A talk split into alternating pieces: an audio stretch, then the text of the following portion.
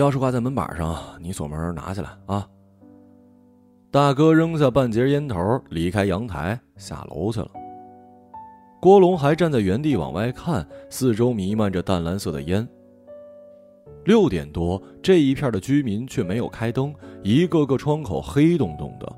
郭龙身后的房间没开，也黑洞洞的，他不想进去。烟又抽完了三根，都扔在了大哥扔烟头的地方。房间里的家具，听大哥说前两天被其他亲戚弄走了，只剩下一个不知道还能不能用的破煤炉，放在厨房的边角呢，没人愿意碰。除此之外，空空荡荡的，只剩下了这四个烟头。天已经完全黑下来，外面只有零星的灯光，看来这片真的是很郊区了。大哥的本田轿车打着双闪，发出咔嚓咔嚓的声音。郭龙钻进副驾驶，车里暖气很足，车子应该发动好一会儿了。内外温差让郭龙打了一哆嗦。郭龙把钥匙递给大哥，他看也没看，打开手套箱，囫囵的塞了进去。不用还给房东吗？不用，他们会换锁的。走吧，走。大哥把车缓缓开出狭窄的院子，老旧的回迁小区连停车位都没有设置。两人在公路上均速朝山下开，路两边聚集着人群，围着一个个破旧的大油桶，油桶底部被撬开，里面露出猩红的火光。人们把堆积的松枝塞进去，浓浓的蓝烟就是来源于他们。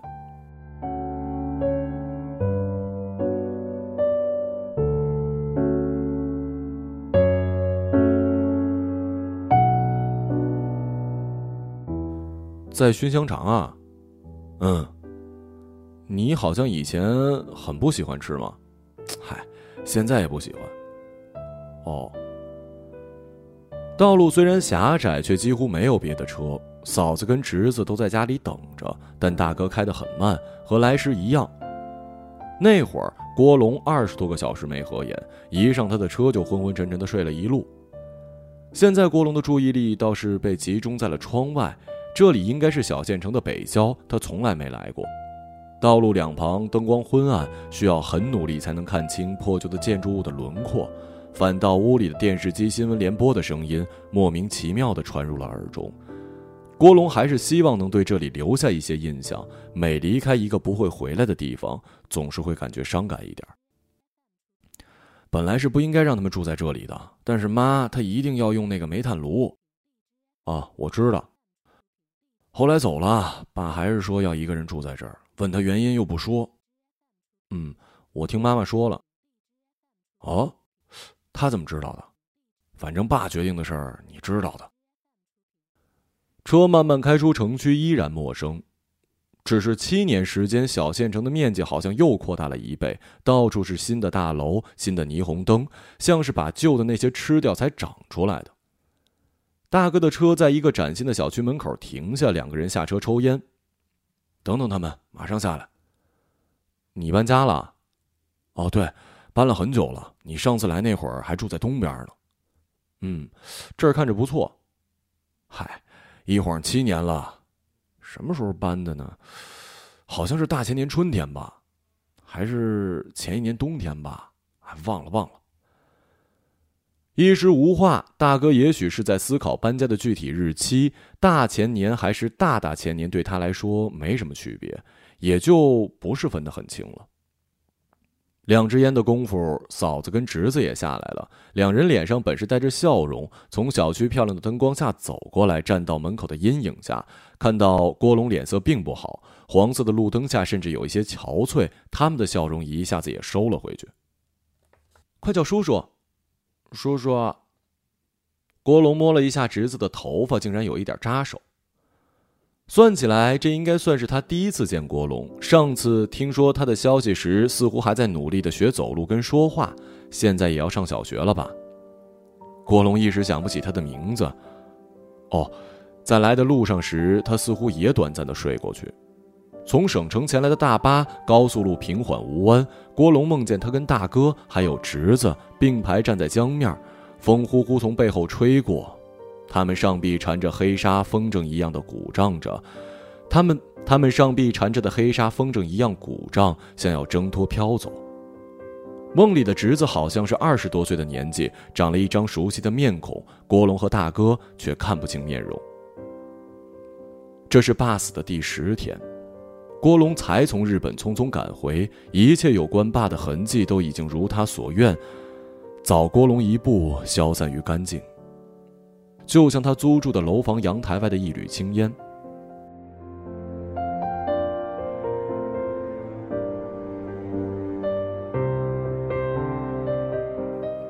火化告别仪式两天前就已经完结，在奔忙和悲伤中挣扎一周有余的大哥一家，想必刚刚回到正常生活的轨迹。郭龙却在这时出现了，与其说是奔丧，倒更像是一次阔别多年的探亲。郭龙身穿一套黑色的西装套装，连领带都是黑的，和身着夹克羽绒服的三个人站在一起，显得很不合时宜。你想吃什么呀？哦。原来侄子叫做小欢，吃日料。叔叔从日本回来，我们去吃日料。郭龙这才意识到自己犯了又一个严重的错误。在小欢眼里，他是从日本来的叔叔，探亲的日本叔叔不止没有带来日本礼物，却还跟着他们一起去吃日料。也许一个书包对于即将上小学的侄子很合适，但是没有。郭龙是来奔丧的，他什么都没带，他也不想吃日料。我们简单吃点吧。你叔叔赶了一整天的路，很累了，要早点休息啊。虽然大哥这么说，但车还是停在了一间县城应该规格不低的酒店门口。服务员把他们领进了订好的包厢，凉菜已经备好了几碟，倒是还没有放着酒。房间里的热空调开得很足，他们纷纷脱下外套。郭龙白衬衫黑领带的搭配很刺眼，像是一个装备精良、内心空虚的入侵者。除了小欢，没人动筷子。大哥是要说什么？这个事情都是爸的意思，我也没办法。嗯，你这么远回来受这个委屈，心里肯定不舒服。没有，一直都这样，我明白。你看妈就干脆不回来。当然，我我不是说你不应该回来啊。嗯，我知道你的意思。既然回来了，就不要想爸的事儿了，反正都过去了，是不是？郭龙不知道该怎么回，也许他应该说：“我这趟回来主要是看看你们。”但是，一身打扮和空空两只手只会显得气氛更加尴尬。大哥的话没有半点虚情假意，郭龙却在为自己的面子思虑再三。我已经在这家酒店订了房间，这是我们这儿最……我住家里就行了。郭龙指的当然是大哥家，没有用你们，害怕气氛更加尴尬。大哥停顿了一下，故意表现的云淡风轻。爸还在书房。原来火化之后，爸的骨灰盒被大哥带回了家。沉默，只剩下小欢站起来夹菜的声响。他筷子用的尚不熟练，手指颤抖，在桌面一点一点平移。一片牛肉孤独的在半空中滑行，让人想要帮助他安然落盘哎，吃饭吃饭，你应该饿坏了啊。嫂子为了打破僵局，给郭龙夹了一片糖藕，热菜也上了。郭龙跟随他们举起筷子，所有人都说过话了。郭龙觉得自己理应说点什么，像是爸还是太固执了。其实是他想多了一类半责备半自我劝慰的话，来让桌上的人都少一些压力。活着的人没有什么不对的，死去的人也不会再犯错。我们都安静的来，平静的走，再也不用回来了，这都很好。直到一大盘的刺身上桌，出眼看去彩雪地，红绿相映，猝似繁花。东星斑鱼头与山龙虾头首尾相顾，浮夸却也执着。但仔细看去，鱼片层叠码放，纹理丝丝紧环，如山河洪荒漫流；虾贝一类也像是浓雾团成，化身泛着光泽的云翳。这里的刺身很不错，你也吃几片，看看跟日本的差距大不大。气氛其实尴尬。说完这句话，本也没指望回应的大哥独自笑了起来，笑声延绵。郭龙听来却突然化作一道道曲折的闪电，劈开了本就汹涌的太平洋，才让这些海雾一件件劈开肉绽的沉尸身前。郭龙当然不惧怕鱼虾蟹贝。他在日本每天工作，与其说是与人打交道，不如更多的是跟他们打交道。当然，这些大哥一家并不知道，此刻也并不重要。郭龙只是定神看着这一大盘可谓是丰盛精美的刺身，被好几盘纯粹的中式川菜大菜包围。这些菜肴一道道红润油亮、精工细作，完全褪去了鲜野的气息，让人几乎看不出它们是肉类。两个极端都让郭龙发出了一瞬间难以遏制的恶心。一圈烹饪过度的山野肉类围绕着一圈虽死未僵的鱼鲜，比起郭龙工作的便利店里一排排塑料薄膜包装的冰鲜海产，此时显得更加可怖。独自在冷柜的灯光下供一个个陌生人来选购，总好过一群洋洋得意的活人当中扮演一具孤独的尸骸。郭龙从未想过自己的生活会与爸爸的葬礼以这样的形式关联，胸前一阵翻滚。你们慢慢吃，我想起来有点事儿，晚点再电话联系啊。郭龙突然站起身，走向衣架，取下外衣，倒退着离开房间，冲三人点了点头，嘴角还带着克制的微笑。即便借口如此生硬，也要用镇定的神态让大哥明白，一定不要阻拦。没有人拦他，连眼神都没有。郭龙离开之后，大哥叹了一口气，也向包厢门走去。他向服务员要了一瓶啤酒，想了一下，又改成了三瓶。小欢几乎已经爬到桌面。包厢的大圆桌对他来说有一些太过宽阔，同这个家里所有他未知的往事一样。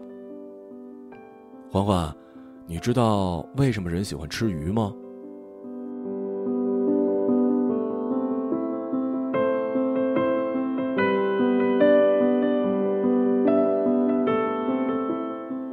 郭龙跟大哥上次见面是在七年前，郭龙大学毕业回家提走户口。大哥刚结婚，在重新修建起来的县城买好新房，一套粮食局集资建起的大三居。爸和妈也把遗留在农村的一切收拾停当，准备搬来跟大哥一起住。郭龙就是在这样的气氛里回到了一座从未待过的崭新县城，一周之后也像是一个透明人一样离开，一片影子也没有留在这里。七年前的最后一小时，班车延误。郭龙坐在融合了破烂与崭新的两种特征的长途汽车的候车站。大哥半小时前就走了，塞给郭龙一瓶矿泉水，说领导有急事找。此时与郭龙坐在一起的是妈，她不是跟大哥一起来送郭龙的。她远远看到大哥走了，才慢慢走过来，坐到郭龙的身边。此时距计划发车的时间还有不到十分钟，着急的旅客们早早在检票口排起了队。一排绿色的塑料铁椅只坐了母子两人。小龙，我在想和你爸离婚。啊？你爸就是想搬下来跟你哥住。这个原因啊？也不是，反正是在想。哦。满脸横肉的车站工作人员宣布班车延误，排队的人群还是不愿意离去，却开始轻微的震动，震动慢慢变得强烈，变成了不安的晃动，像是要抛掉混入队伍中里的脏东西。妈原本只是想跟郭龙宣告自己的计划，也好送走被怠慢的儿子，但现在迟迟出发，两个人只好多坐一会儿。你觉得怎么样啊？啊？我不知道啊。大学生应该多学一点学什么？这个地方非常讨厌，你不觉得吗？我不知道。前两天你哥带我们去吃了个饭，说也是日本的一个大槽子，很多盘子跟着走。回转寿司吧？啊，对，就是那个，味道还不错。下次你带我去吃吧。哦。一长串沉默、颤抖的队伍终究溃散，反过来抢占塑料椅。一片嘈杂中，郭龙听到了妈妈说给他的最后一句话，随后漫长的等待时间就淹没在了一片汪洋里。喜欢的东西啊，还是伸手去抓，不然一下子就过去了。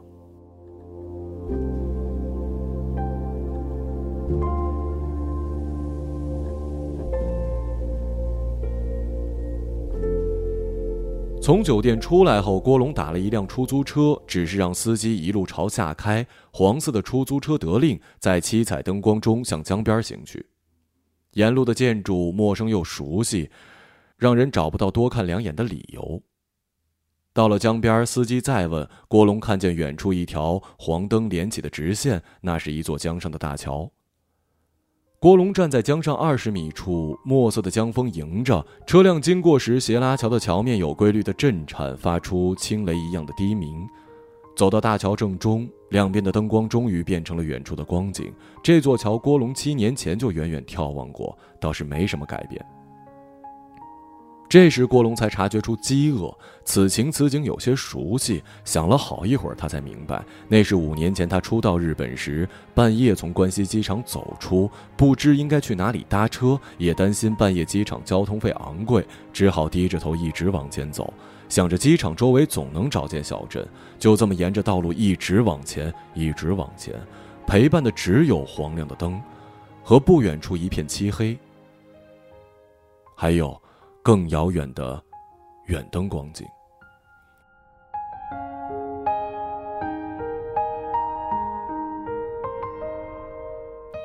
就这么一直走上了一座海上架起的高桥，发现往前延伸着的是看不见尽头的海上道路。恶，风，不知该去何处孤独。郭龙实在再熟悉不过了。就是在这座桥下，江水完全淹没了某一个地方。他在这里念完了初中、高中，那会儿几乎无时无刻的在感受着这三种存在。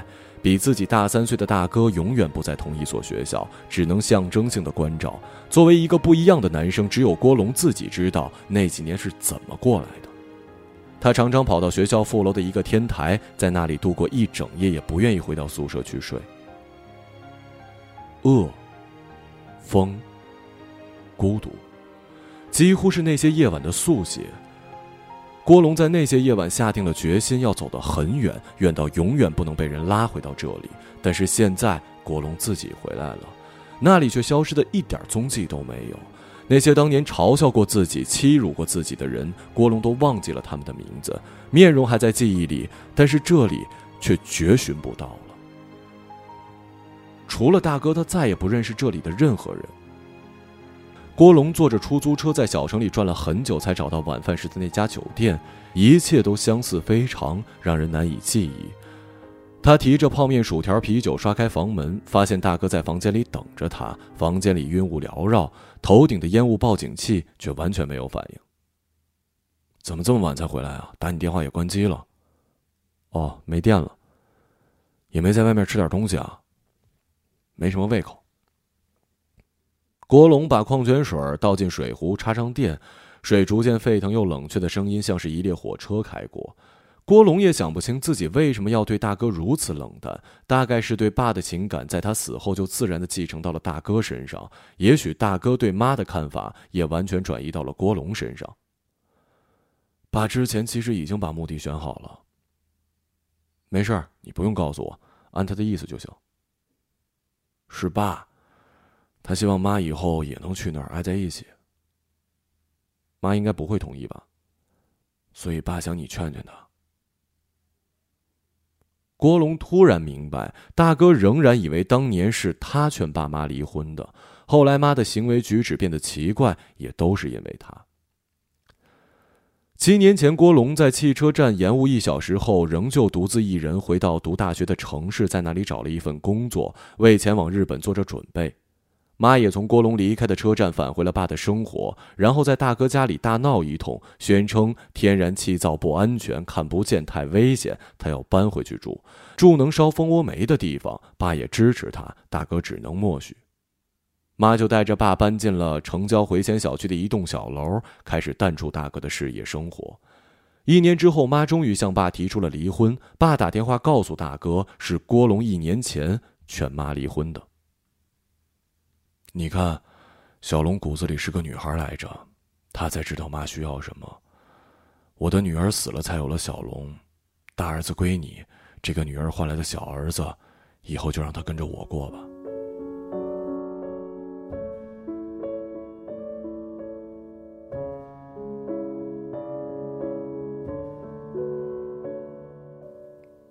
大哥又点燃了一支烟，复述了一遍妈当年对爸说过的话。这是郭龙没有听过的版本，也是大哥唯一知道的版本。他因为这个版本多年来都再未联系过郭龙和妈。现在郭龙知道，他从大哥的烟盒里抖出一支烟，拿在手里头尾摆弄，完全忘记了静候在不远处的开水壶和泡面。大哥不知道，五年前动身前往日本前夕，郭龙回来过一次，不过不是在这儿，是去市里妈的新家，一套崭新的电梯小区房。郭龙跟着妈走进了这套房子，装修气味尚未散尽，房间里还没摆上家具。妈走到房间尽头，拉开窗户，回头看着愣在原地的儿子。来时他告诉郭龙，这一趟也是想拜托他帮忙搬一下家具。郭龙显然没太明白妈的意思。呃，房子还行吧，拿你爸退休金买的。你还拿了他那么多钱啊？没事儿，以后都给你。妈止不住的笑，郭龙不知如何应答。直到搬运工从电梯里搬出了衣柜，郭龙才找到喘息的空隙。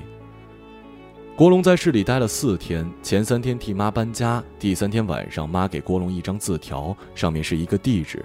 随后他才知道，这个地址就是妈住的小区斜对面。妈说，爸已经跟了他很久了，让郭龙最后一天去劝劝爸，劝他回家。毕竟你是他儿子，他听你的。郭龙从妈的家里出来，远远的看到了路灯下的爸爸，他就站在小区门口强光灯最明显的地方，身上像是笼着一层白黄色的纱，正在朝里张望，像是猜测这个入住率尚不高的小区哪一盏是属于妈的。郭龙疑心爸每天都守在这儿，自己前几天怎么没看到呢？他身处暗处看了爸很久，爸也像是束灯笼一样遥望着一个个灯光窗，好像陷入了沉思。郭龙呼出一口气，破开凝重的夜色，向爸走去。爸，郭龙啊！爸回答时，眼睛并没有看到郭龙，不知道是早就留意到了他，还是一下子辨认出他简短音节背后的口音。爸的表情更像是隔着玻璃窗，在观察博物馆里展柜里的缩印甲骨文，一笔一划都如同在他的眼中流动。妈的房子在另一面，在这看不到。嗯，我也猜到了，这一排的灯统一装的白色，你妈喜欢黄色的灯。妈新家的灯光其实是白色的。爸，我们去吃饭吧。我心里有些乱，爸不知从什么时候开始变成了跟我一样的人。这会儿已经快晚上八点，妈做的煎鱼还在肚子里，但是郭龙知道爸应该没吃饭。我是说我要去日本了。今天走，你送我吧。虽然郭龙嘴上这么说，爸却领着他去了纸条上的地址。这是一间蜷缩在小巷里的招待所。爸径直上了二楼。郭龙询问前台，爸已经在这里住了半个月，还压着一周的房费。郭龙让前台把房费退了。前台说必须本人拿押金条来，却见爸提着一个不大的黑箱子从黑洞洞的楼道里走下来。今晚的房费可要算是一整晚啊！前台嗑着瓜子儿，几乎是斜眼看着爸跟郭龙。坐在出租车上，郭龙开始想象，如果他走上招待所那段看不清棱角的楼梯，进到爸在这里蜗居了半个月的房间，会是怎样的情景？爸如此快速的收拾好行装下楼，大概也是不想让郭龙看见他因为失去妈而陷入这样的日常生活。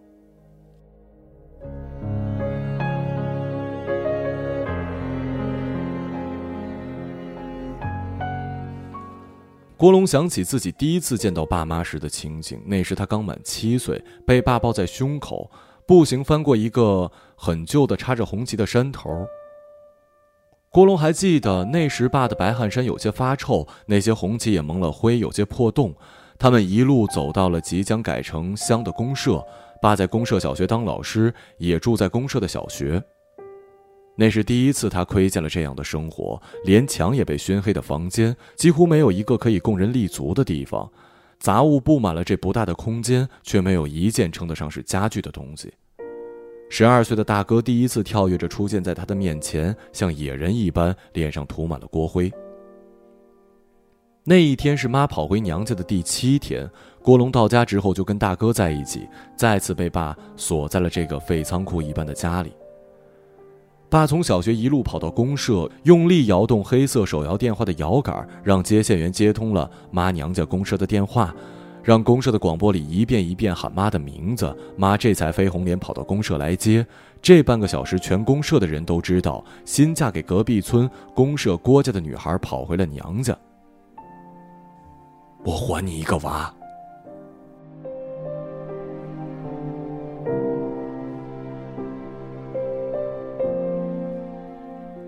那年公社正逐步改回乡镇，户口管理混乱松懈，一个突然多出的儿子并没有引起太多人的关注，毕竟妈没有再生育，也就没有违反计划生育的政策。郭龙就在七岁那年成了爸妈的儿子。郭龙本来不叫郭龙，他原本的名字自己也忘了，倒不是因为年纪小，那时候七岁的小孩已经懂了很多事儿。只是在他七岁之前，他一直是跟一个据说是他外婆的老奶奶一起生活，从来没有人用名字称呼过他，他都要疑心自己七岁以前是不是真的有一个名字。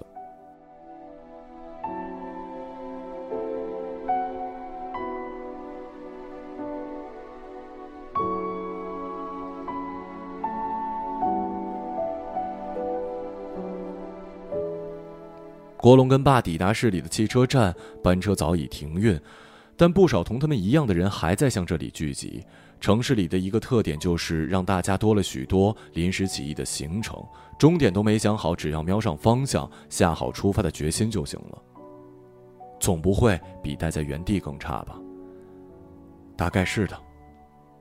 郭龙找好一个开着大众宝来的黑车司机，十一点准时出发，回县城。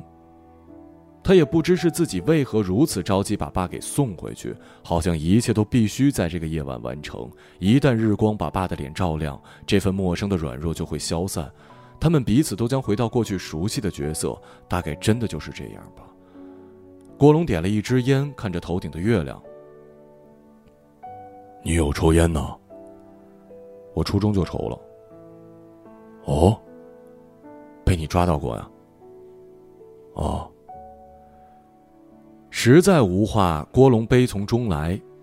一个人从来没见过自己的亲生父亲，已经是一件很惨的事儿。自己要叫爸的人，一直以来把自己当做一件工具，从两人见面的第一天就如此。自己真的是一把顺手的扳手，能拧紧爸妈夫妻关系的螺钉。用的顺手了，心里就只有螺钉，没有扳手；用的不顺手了，更是要拿扳手来出气。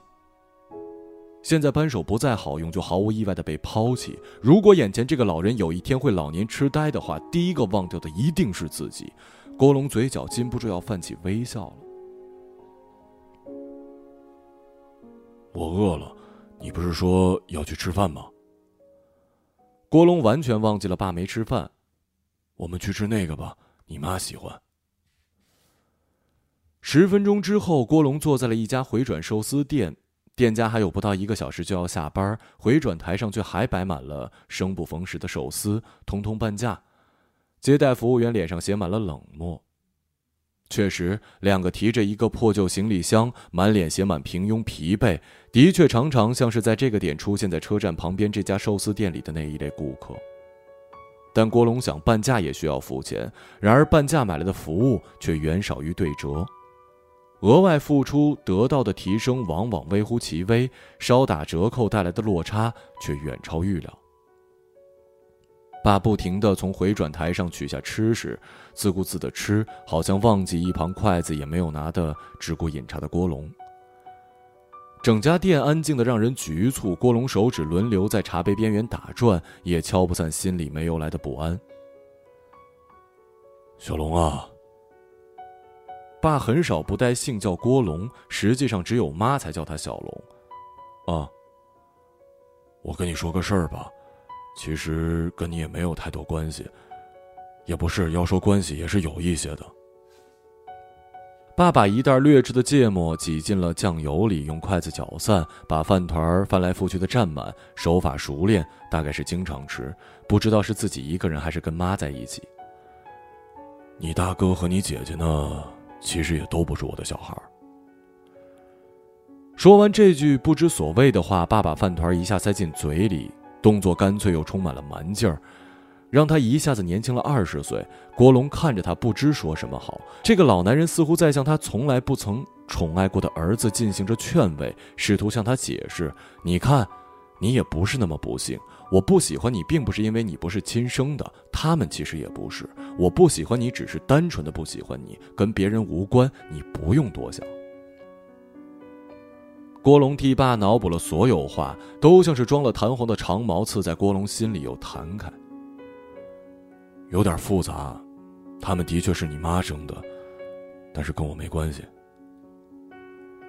也是芥末太辣，爸睁大眼睛，抽的鼻翼，下缩下巴，深吸一口气，然后伸手找郭龙要纸巾。郭龙没反应，他推开郭龙，抽出纸巾，打出一个大大的喷嚏。你妈以为我不知道。但其实我都知道。爸表情平和，甚至有一些慵懒。郭龙明白了，他是认真的。只有在年轻时仅有的认真时刻里，他才会表露出这样的表情。但是呢，我反正把他们看得出来和你一样。爸回过头，几乎是笑眯眯的看着郭龙。餐厅剩余不多的服务员显然没有注意到这边的对话，像是一出狗血的家庭电视剧，让无所事事、打着哈欠的人露出微笑。郭龙一时感到无法自处。是的。如爸所说，郭龙有了两个同病相怜的兄妹，姐姐的意外病死还直接让他进入了这个家庭。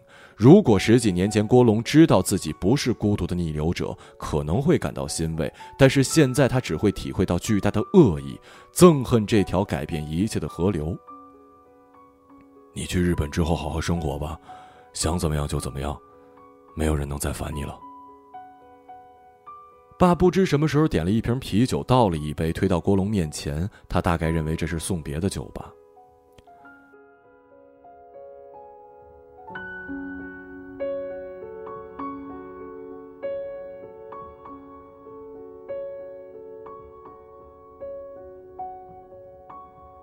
郭龙当然知道爸说的“怎样”具体是指什么。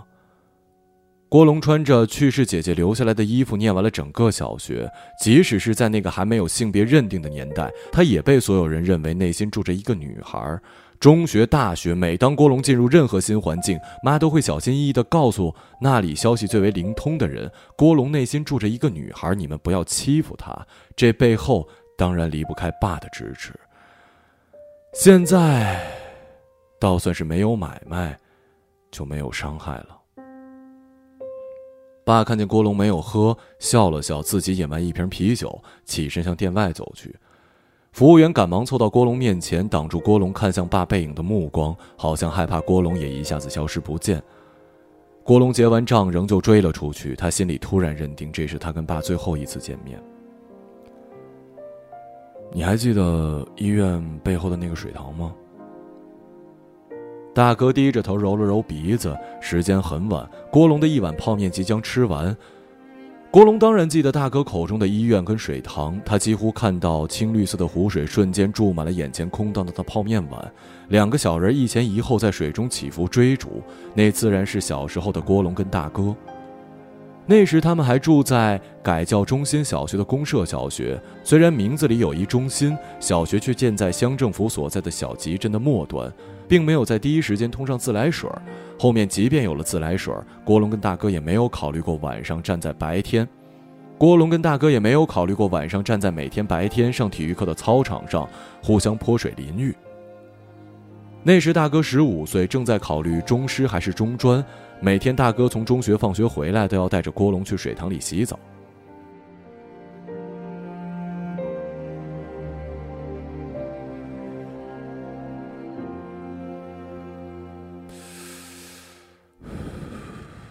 爸走之前，我又回去过一次。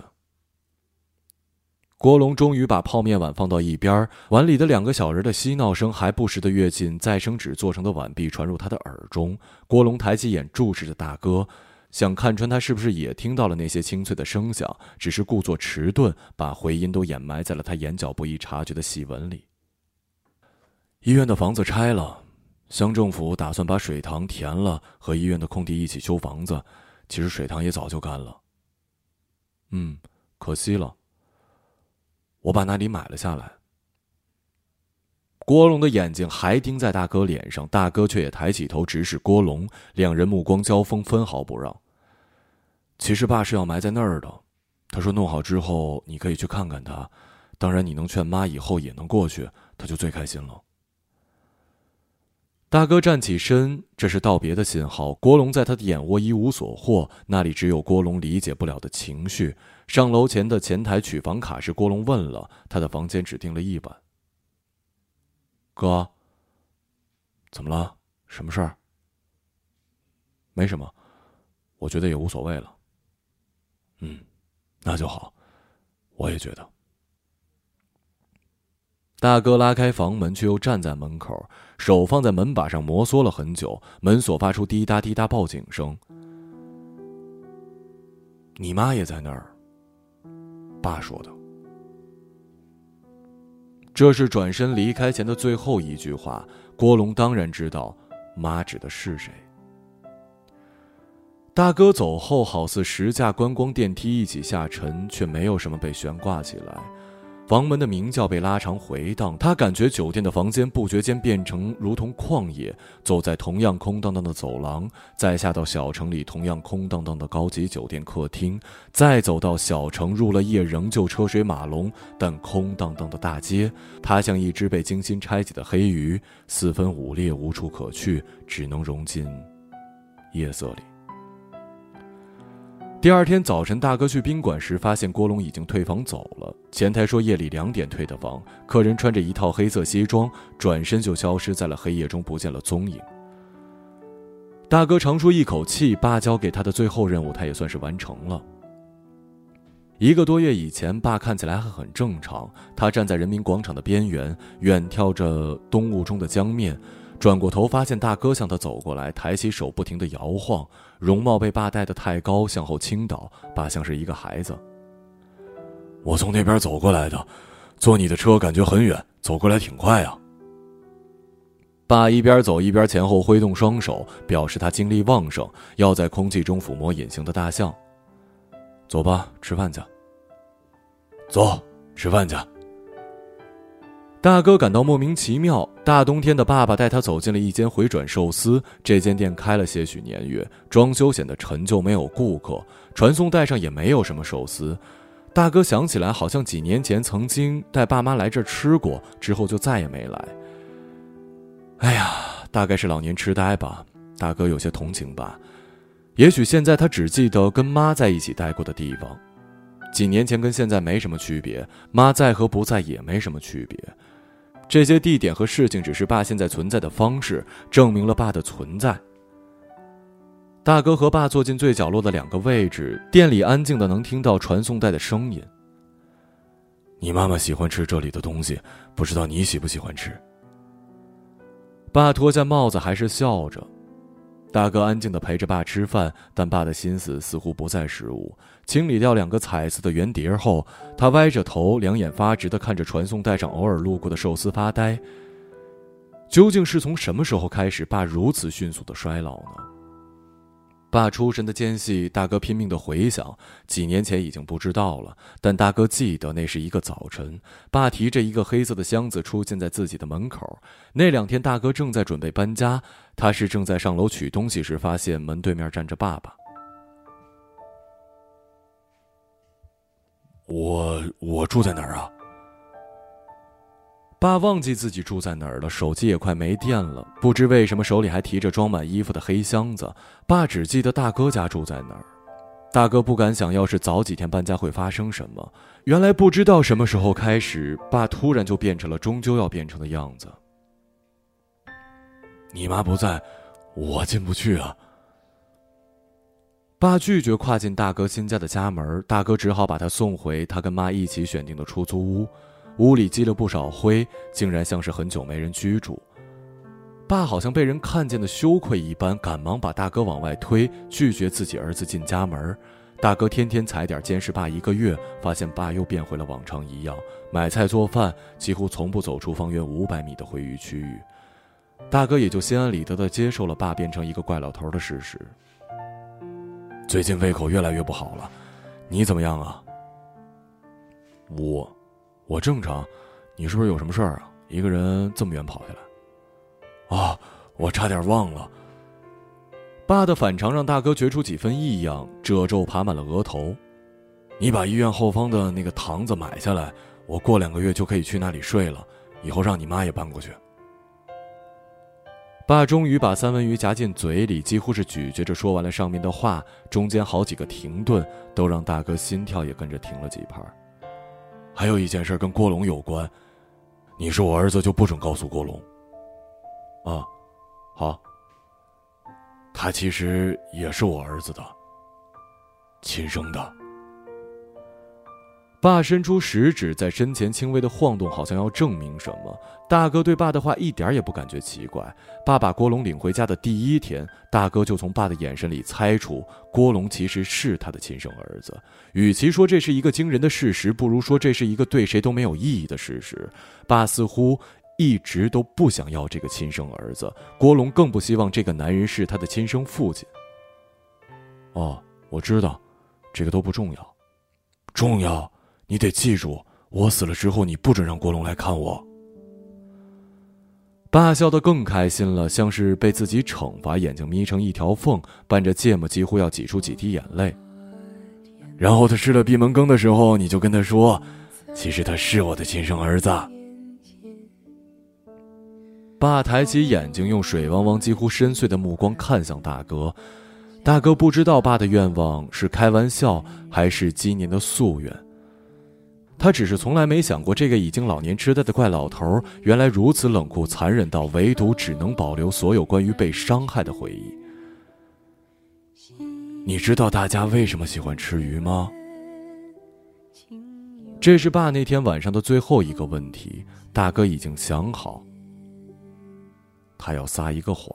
跟着你走到天。挽着手，直到永远。沿着那岁月留下的路，相会在如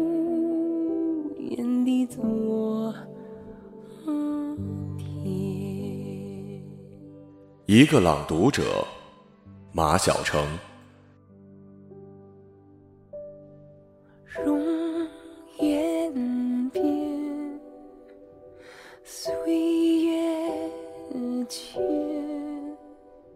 心中的温情永